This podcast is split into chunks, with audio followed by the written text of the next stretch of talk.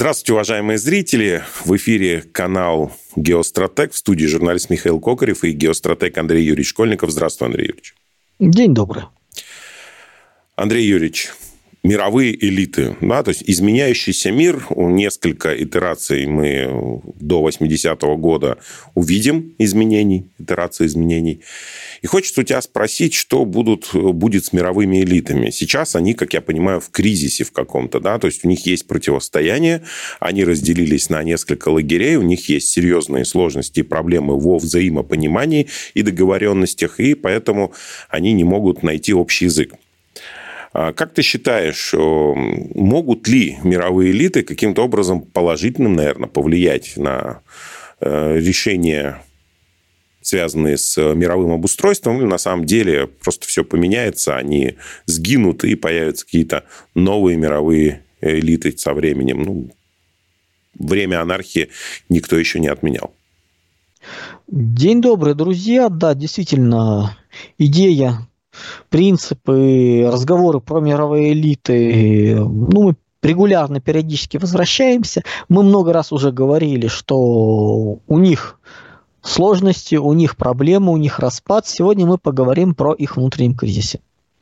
Кризисе доверия, кризисе репутации, собственно говоря, который разрушает саму их основу, основу их существования. То есть мы привыкли к тому, что есть некие тайные, ну, практически там рептилоиды, масоны, иллюминаты, господи, кого только не придумываются, и дальше начинается игра в легенды, мифы, попытки что-то достроить. Не, здесь все более интересно, у нас более весело. Мы приходим к ситуации, когда мировые элиты испытывают кризис.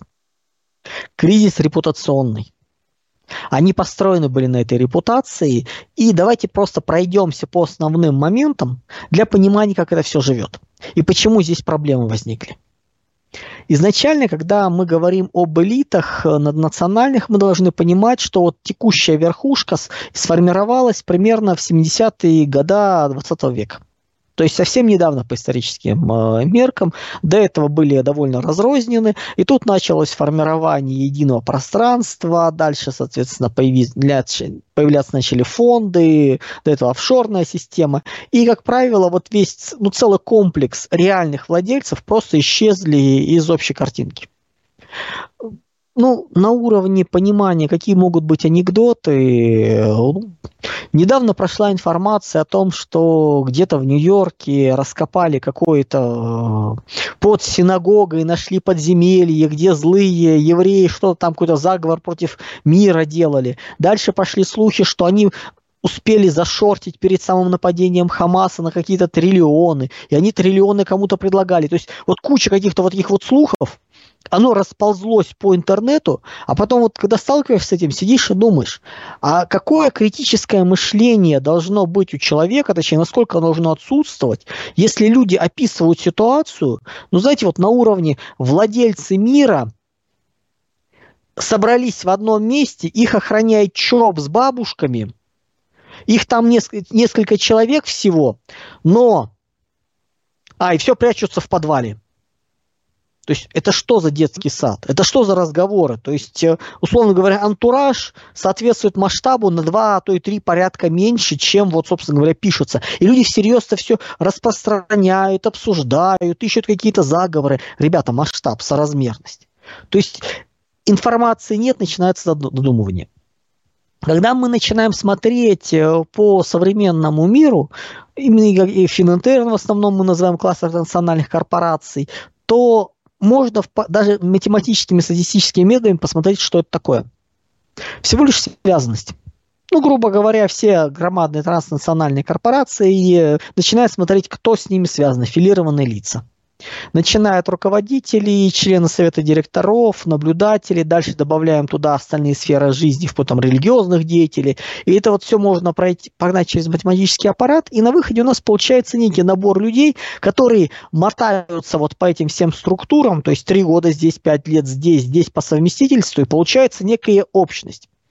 Некий пласт людей, которые, как правило, друг с другом э, знакомы там, через одного человека или напрямую, которые учились в одних и тех же заведениях учебных, в одних и тех же там колледжах, э, до этого школы, институты и далее по списку, как говорится, работали параллельно, то есть это некий пласт. Вот он сформировался, это 70-е годы. До этого было более разрозненно, но тут у нас появилось некое формальное слоя, и он потихоньку начал ужиматься. То есть изначально он был десятки тысяч. Сейчас это уже меньше 10 тысяч и постепенно сужается, постепенно меняется. Ну, происходит, собственно говоря, отбор естественный, кто-то не оправдывает доверие, и более-менее как бы система живет. За счет чего они живут? Вот что определяет их богатство? Количество денег на счету, ну, давайте четко для себя понимать, что количество денег на счету в физическом выражении – это сервер, на котором записаны нолики и единички. Ну, вот так вот. Кто-то взял, поправил, поменял и все. Бумаги, подтверждающие владение, э, современные технологии позволяют их изменить. Реестры тоже могут быть изменены. По суду можно взять и откорректировать, э, навешать долгов и так далее, и так далее. То есть, по-хорошему, если против них выходит, там, против каких-то конкретного человека выходит все государственная машина, его сминает внутри государства. Если они раскиданы по всем государствам, по множеству стран, тогда тяжелее поймать. Но все равно за счет чего они живут? За счет чего его, их слушаются? Что является основой их власти? Вот ключевым ресурсом вот этой транснациональной, наднациональной элитой является доверие или репутация. То есть фактически когда мы говорили о пяти этажах власти, самый верхний уровень, э, родственный, потом доверие, потом начинается административная власть, финансовая власть и уже какие-то отдельные сегменты, вот это второй этаж. Власть доверия, власть репутации. Все построено на этом. Не на том, что они могут сделать некий проект. То, что они могут решить нетиповые задачи. То есть представители вот данного слоя, по сути, круга, классом это назвать не совсем корректно, они, по сути, проникли на, все, на вершины всех направлений общественной сферы. Начиная от госвласти, разведка, искусство, криминал, вот все что угодно, они везде, наука, они проникли. Просто потому, что условия так были созданы. На общем доверии, на общей репутации, на умении решать между собой вопросы. Примером этого из других областей мы можем вспомнить Юго-Восточную Азию и бамбуковую ветвь. Это китайская диаспора, которая явля... занимает 2-3% от населения и контролирует э, до 70% местной экономики. Причем где-то напрямую, где-то нет. Где-то через госструктуры, где-то через госкомпании, банки. То есть именно контроль. Вот здесь примерно то же самое. Но только если китайцы это делали за счет э, общей этнической близости, культурной, этнической, э, это потомки беженцев, мигрантов из Китая, начиная от имперского Китая, там, заканчивая там, и, и Гаминдан, и, и коммунистический Китай, то есть вот, проще говоря, вот именно галактическая диаспора, которая сейчас, кстати, начинает выстраивать отношения с э, материковым Китаем очень плотно. Ну, то есть, э, возвращаясь обратно, ментально идеологически, и как бы тут вопрос, насколько это будет. По такому же принципу живут любые диаспоры.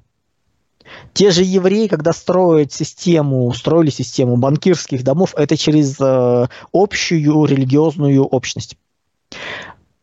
То же самое делают диаспоры, встраиваясь, появляясь где-то. Они тут же тянут своих черт знает какого уровня, непонятного. Причем это нам кажется, что это вот так вот красиво, они друг за друга. Но понимаете, это же обратная сторона. Если кто-то вдруг чуть-чуть успешен, создает свой бизнес, ему тут же навязывают куча эффективных родственников. Когда мы заходим в торговые центры и наблюдаем не понять кого тусующегося там, шатающегося и обсуждающегося, это все эффективные менеджеры. Но только у нас эффективные менеджеры, мы привыкли к тому, что это там и офисный планктон, они сидят в офисах, а здесь вот, вот они вот набираются туда. То есть каждому что-то добившемуся, сделавшему из диаспоры подсовывают куча родственников, которые ему нужно устроить. Он их устраивает. Заместителями по третьей лестнице, по пожарной безопасности, по датчикам движения называется, по отсутствию чего-нибудь еще, там присутствует чего-нибудь еще. То есть вот эти вот офисный планктон, но своего рода, и шастает у нас по торговым центрам. А мы спрашиваем, откуда они делаются. Ну вот они откуда. То есть, по сути, это дополнительная нагрузка. Когда мы говорим про мировую элиту, это вот такая же группа. Но только она объединена была не столько национальными культурными принципами, сколько мировоззренческими. То есть это такой недокласс. Некая общность, которая не стала классом, не сформировала, которая проникла и вытеснила всех других. Всех, кто, грубо говоря, не прошел первоначальный фильтр, а первоначальный фильтр это создано образование, совместное образование, совместная история, совместная учеба и далее по списку. Культуры близкие, то есть вот это все. Влияние, понимание э, важно не само по себе. У нас складывается впечатление, что, ну то есть мы часто путаем власть и управление. Вот на примере элит очень просто. То есть руководитель назначенный, он отвечает за прохождение типовых процессов. Привлечение человека из элиты с его репутацией необходимо, когда вопросы не типовые. Когда нет возможности пойти по регламенту. Когда тебе нужно сделать что-то неописанное, непонятное, требующее разных сфер согласований и вопросов, то есть это такой междисциплинарный вопрос, а еще в нескольких странах, и вот тогда появляется вопрос, запрос на людей, которые могут гарантировать исполнение. Людей, которые своей репутацией могут добиться того, чтобы это было сделано. Собственно говоря, вот здесь появляется потребность в элитах, потребность. Чтобы были люди, которые своим авторитетом могут гарантировать вопросы. Мы должны понимать, что в случае появления единого государства большая часть функционала элит просто исчезает на национальных. Они не нужны. Поскольку решить вопрос между разными странами, согласовать эти условия можно будет по типовому. Почему транснациональные корпорации, заходя в каждую страну, очень пытались переформатировать э, условия там нахождения свое? Единые консалтинеры, единый аудит, единые правила, вплоть до единых судов. Как та же Британия очень активно в Казахстане протащила свою судебную систему отдельно выделенную. Или вывод, выведение вопросов, э, рассмотрение, рассмотрение вопросов э, противоречивых за пределы юрисдикции. Единство нужно было чтобы упростить, загнать в шаблон, чтобы каждый раз не дергать ресурс на согласование, на коммуникацию, на достижение консенсуса сложного. Вот люди из элиты, это по сути изначально по функционалу, те, это такие, такой вариант решал, но не на конкретном варианте, ну, не по конкретному вопросу. Условно договориться вот с конкретным чиновником, там, с конкретной группой чиновников, а именно решить сложную задачу из разных областей, притащить и тех, и других, и третьих. То есть, когда, например, на уровне государства необходима неофициальная поддержка со стороны администрации, со стороны судов, со стороны банковской системы, там, военных привлечь, и вот это вот все нужно воедино связать, вот такие люди, которые могут решить этот вопрос, это люди являются, собственно говоря, элитой. Которые приходят объясняют, говорят, и им понимают, и им, их слову доверяют. И вот это могут единицы. Не с должностью это связано, а именно вот с тем, что они такие есть. В разных странах свои принципы, как это все строится, но таких людей реально немного. И именно поэтому отлавливать их, понимая, кто есть кто, когда ну, человек присутствует и в научной среде, и в банковской, там, экономической, производственной, еще где-то, то есть у него где-то какие-то связи есть, понимаешь, у него есть связи, и он по этим связям может решить вопрос. Ему не обязательно быть э, владельцем чего-то очень громадного. Ему достаточно контролировать вот этот вот социальный капитал. Плюс давайте четко понимать, что практически любая в современном мире высокорентабельная схема, она или напрямую коррупционна, или содержит, э, ну, прям, ну, скажем так, серые элементы на самой грани. То есть она не описывается законом, именно в этом ее необходимость, потребность, поскольку вопрос решить по закону сложности нет. И такие люди не берут э, взятки деньгами. Ну, сама, сам факт, подумайте, человек имеет громадные возможности договориться с, по множествам направлений. Зачем ему здесь и сейчас брать деньги? Если он может просто сказать кому-то другом интересном ему месте, пришлите туда. Заключите договор на обслуживание строительства, там, на покупку чего-нибудь с большей рентабельностью. Вот и будет результат. То есть нет необходимости, то есть это только от недалекого ума, там, ну, когда, знаете, вот диагноз жадность, глупость, когда задерживают какого-нибудь там министра, губернатора или еще кого-то, у которого налички дома палеты. Или как у нас тут был чудный э, министр, который пришел, э, называется, в кейсе деньги получать наличными. Это все делается схемами. И когда человек действительно от ну, как бы из э, понимающих элит, он всегда скажет, куда эти деньги скинуть надо, в каком виде. Так что к нему это отношение иметь не будет. И будет обоснование, почему. Ну да, чуть-чуть переплатили, ну и ладно. Да, там трастовый сговор при заключении какого-то контракта, что-то сделали больше, все равно оно придет. Ну, то есть тут еще логика в чем проблема? Люди очень пытаются, то есть вот желание здесь сейчас получить. То есть что-то сделал, и будьте добры, мне деньги здесь сейчас. Не. Во-первых, э, на таком уровне идет обмен услугами, помощью. Причем помощью не конкретно я мне, ты тебе, а на уровне я делаю больше э, для внешнего, вот для нашего круга, чем, соответственно, получает этого круга. Потому что все более-менее связаны интересами. Вот это вот была общая элита, большая элита, национальная элита, которая проникла туда. На принципах э, англосаксонских плюс элемент иудаизированных э, банкирско-ростовщических семей, и вот она вот вылезла. Попасть туда могли не потому, что там кровь, язык и прочее, а система воспитания допущен, попал. Понятное дело, что в такой системе, когда мы говорим, например, об элитариях такого уровня, ну, про феномен э, Джо и Хантера Байдена, который на Украине на компании Бурисма делали мелкий бизнес при Бараке Обама, но это нечто. То есть это как бы... Но это пошло. То есть такие примитивные схемы, даже текущая схема, кстати, Михаил, ты в курсе, кто является одним из самых э, дорогооплачиваемых художников современности? И вот его имя я только что произносил. Не, неужели Барак Обама, да? Нет, Хантер Байден. А, ну, он прям отлично. Его, да, да? Его, его картины я не знаю, что это. Это даже это не детский примитивизм, это что-то другое. Но за это платят очень громадные деньги. И попробуй докажи, что это не, что это не рисование э, органами, там, не знаю, там, частями тела по холсту.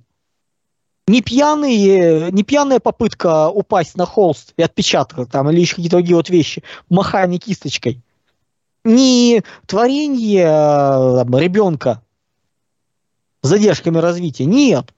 Это половозрелый гамадрил э, занимается художеством, а рядом предлагается сертификат, на котором полезные эксперты пишут, что это высокое искусство, и оно того стоит. Но мы понимаем, что это является как раз вот формой довольно примитивных э, коррупционных моментов. Ну, просто в Америке там лоббизм это отдельная история, то есть там как бы все упростили. Но в реальности такого нет. Плюс э, ты что-то сделал, и тебе в какой-нибудь будущей сделке где-нибудь называть, там набросить чуть больше рентабельность, и оно придет к тебе. Не сразу, через год, через два, но тебе наплевать. У тебя все равно потоки идут. Ты не живешь вот с текущего вот от моментов, они тебе не очень важны. И вот они так и живут. И поэтому мы на это все смотрим, э, вот они отработали, выходят на пенсию, и тут им начинают тут же вести. И тут начинаются успешные бизнесы, громадные лекции, какие-то разговоры. Тут получают всевозможные синекуры, то есть денег становится много. Почему? Ну, потому что это идет с некой временной задержкой то, что они сделали раньше. А поскольку доверие с обеих сторон присутствует, то подождать несколько лет для того, чтобы расплатиться, это не так и серьезно. Благодар, да благодарность. Это не, не, не коррупция, это благодарность. Человек просто интересный. Э, приехал бывший президент э, Америки, прочел лекцию. А потом у России э, появилась компания Uranium One. Ну, так получилось. Которую согласовала его жена. О том, что Россия может ее купить. Ну, то есть, как бы такая игра увлекательная, надо понимать, как она работает. И что получилось? Вот эта вот система, которая, по сути, в 70-е годы э, стала формироваться на Западе, в элите, вытесняя всех, кто не их круга. Профессионалов, специалистов, неважно. То есть остались люди, которые между собой связаны. Не религиозно, не этнически, а на уровне ну, любви к деньгам, любви к власти, общего образования, общего, соответственно, социализации. Вот они на основе этого сформировали этот пласт. На основе доверия. И после разрушения, после холодной войны, то есть завершения холодной войны, разрушения Советского Союза, вся эта система элитно расползлась по всему миру. Но она не стала адаптироваться к новым условиям. Они просто получили большую территорию для того, чтобы творить все, что хотят. А дальше они повторили по отношению к элитам и странам не Запада ошибку Восточной Римской империи по отношению к западной части после распада. Когда по-моему, Феодосия потомки и с той, и с другой стороны были. Вот в Ромейской империи, то бишь Византии, императоры более сильные, властные, они требовали, к тому, были требования к тому, чтобы в Риме на престоле сидели их родственники. Ну, то есть, а там как на подбор были, ну, черт знает кто. Но их проталкивали.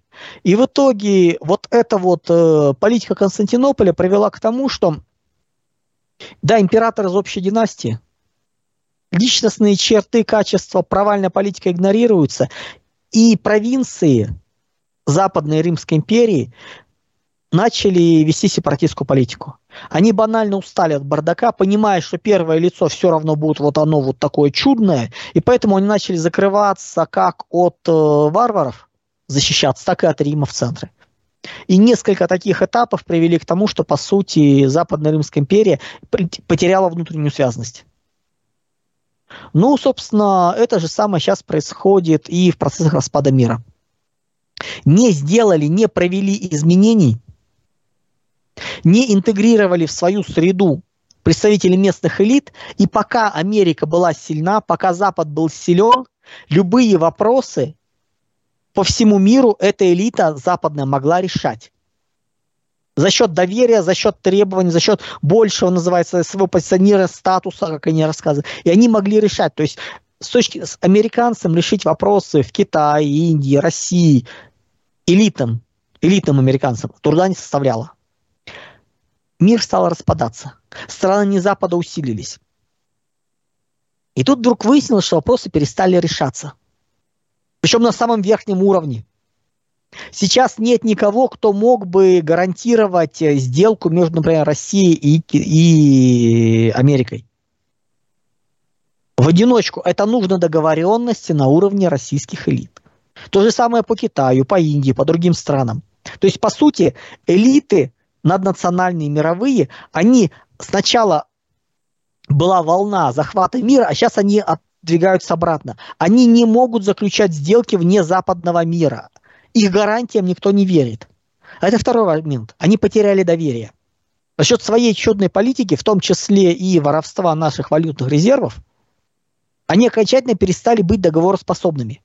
То есть основа их власти, влияния – это доверие и репутация, и она растрачена. Когда звучат слова со стороны наших руководителей, что там не с кем договариваться, действительно так – нет никого, кто мог бы гарантировать выполнение. И это проблема. То есть репутация потеряна, условно говоря, все сейчас в мире праздно понимают, что доверять слову Путина, который что произойдет, можно. И Синзенпина можно. Еще рядом можно. А доверять гарантиям европейских политиков нельзя. И Байдена нельзя. И далее по списку тоже нельзя. Потому что они э, завтра какие-то политические изменения произойдут или станут невыгодны, и они откажутся от своих слов. И основа разрушена. Другой э, чудной э, проблемой стала э, консервати... естественный природный консерватизм, то есть игнорирование развития технологий. Элиты изначально более консервативны, и они привыкли что вопросы там, владения активами, связи, передачи власти и прочее скрыты. Ну, то есть никто ни о чем не узнает. А мир стал другим. Сейчас не нужно собирать историю, копаться в журналистских вывесках, э, опрашивать людей. Интернет помнит все. Даже средняя корпоративная разведка – которой работают несколько человек, которые сняли в свое время погоны, она способна по открытым данным, каналам откры... и личным каналам, собственно говоря, с такими же бывшими сотрудниками, собрать практически полный анамнез на непубличного человека. Про публичных мы молчим, тут как бы все видно. Даже не публичного человека с простым вопросом, можно ему доверять или нет. Где он засветился, где нет, это все вытаскивается. Про гос, государственные спецслужбы мы даже не говорим, там все более мощно и более четко. То есть, по сути, репутация проверяется на раз.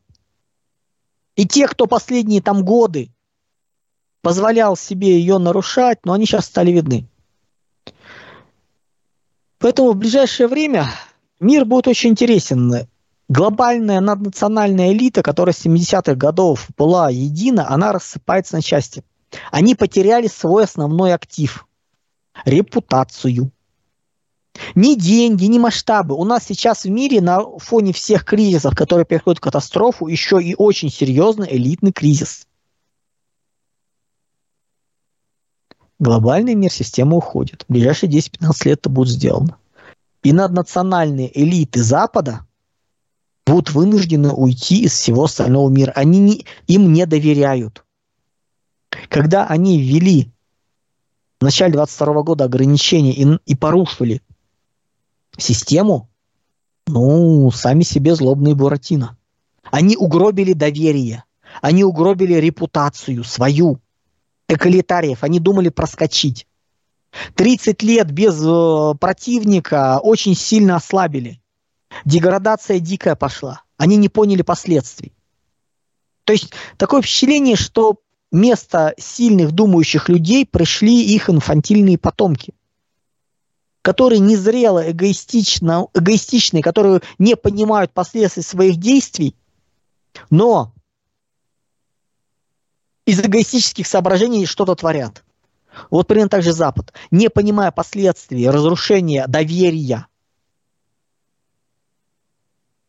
самый серьезный, самый страшный удар по себе – по системе мир, системе Пакс Американо они нанесли сами, когда в начале 22 года разрушили доверие.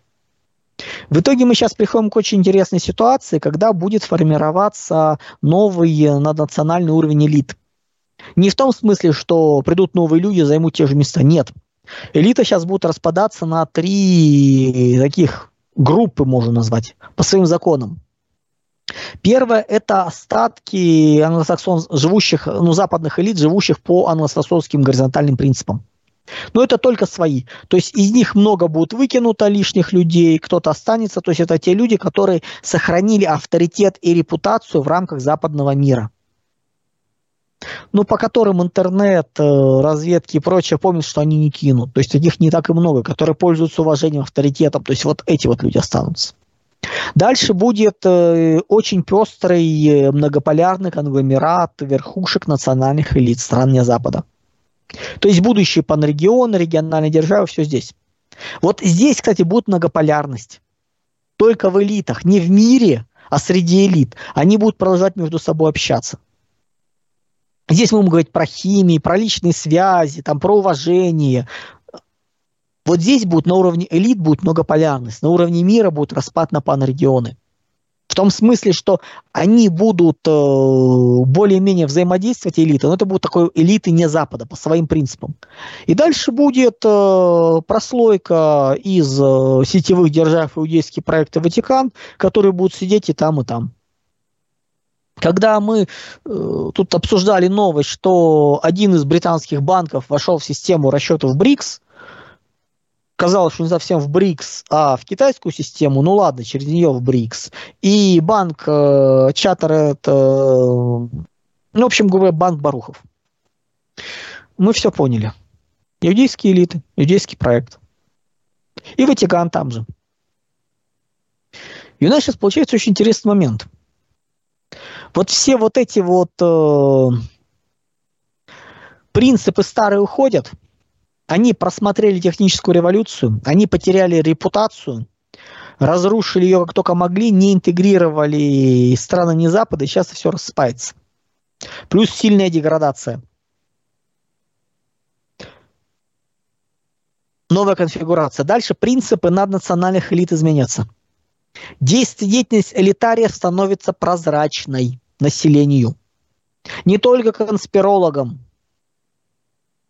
но верхний класс общества и люди, которые в этом заинтересованы, будут прекрасно теперь видеть. Раньше действия элиты были непонятны никому. Сейчас заканчивается проект, заканчивается деятельность, и по ее итогам можно посмотреть, кому это стало выгодно, и разобраться обратным ходом, посмотреть, кто что делал. То есть то, что раньше было под покровом тайны, там туман войны закрывал все, непонятно было, кто там что сделал, сейчас это будут скрываться. И это будет формировать э, портфолио на каждого элитария. Где он обманул, где он честен. Это формировать будет репутацию, связи, возможности. И по сути мы приходим к очень интересной ситуации,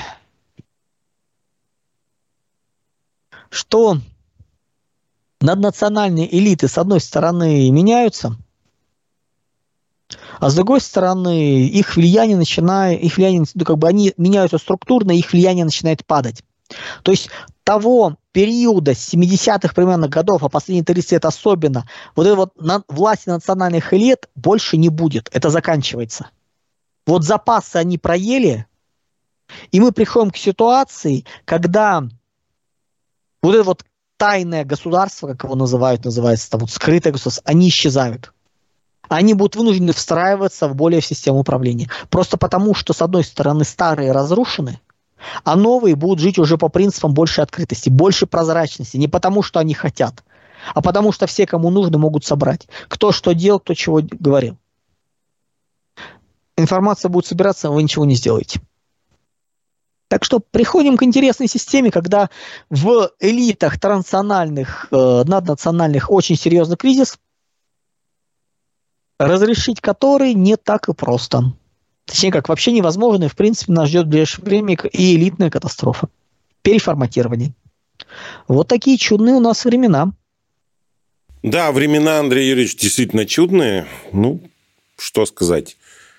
Элиты должны э, на самом деле думать и понимать, что они элиты, а заниматься непонятно чем. Да, ну они выродились. Они 30 лет э, без э, борьбы, плюс слишком серьезный взлет был. То есть они не были такими мощными. Они взлетели, усилились, захватили весь мир, а дальше следующее поколение пришло, и вырождение пошло. Причем серьезное вырождение. А они не были такими сильными пассионариями. Так что, ну, когда говорят, что элиты элиты сейчас порешают, да ничего они не порешают, у них у самих очень серьезный кризис. Кризис доверия, кризис репутации, потери. Спасибо большое, Андрей Юрьевич. Благодарю зрителей за то, что смотрите. Обязательно распространяйте это видео и подписывайтесь на телеграм-канал «Геостратегия». Ссылочка в описании. До скорых встреч. Всего доброго, друзья.